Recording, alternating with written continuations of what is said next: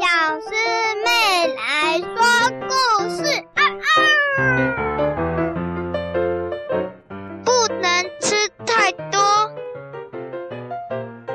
从前，从前有一台吸尘器，它很喜欢吃灰尘，但它太喜欢吃灰尘了，它的主人也太爱干净了，所以它每次都鼓胀胀的。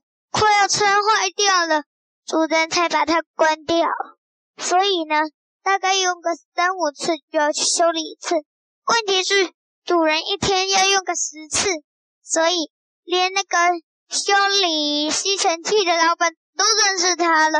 只要过个一两个小时，就来修一次吸尘器，因为用个三五次，太沉的吸尘器就会坏掉。到后来，有一天。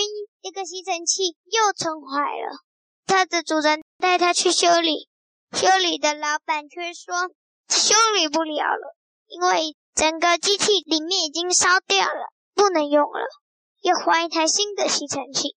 所以那台吸尘器就会觉得垃圾场。然后呢，现在它吃灰尘已经可以吃得痛快，因为垃圾场里都是灰尘，但是它。其实不能吃得痛快，因为它已经坏掉了，也没人打开它才干净。所以呢，对他来说的美食大餐，灰尘、脏东西摆在眼前却不能吃，他觉得很痛苦。但是他还是一直告诉自己，总有一天可以再吃到食物。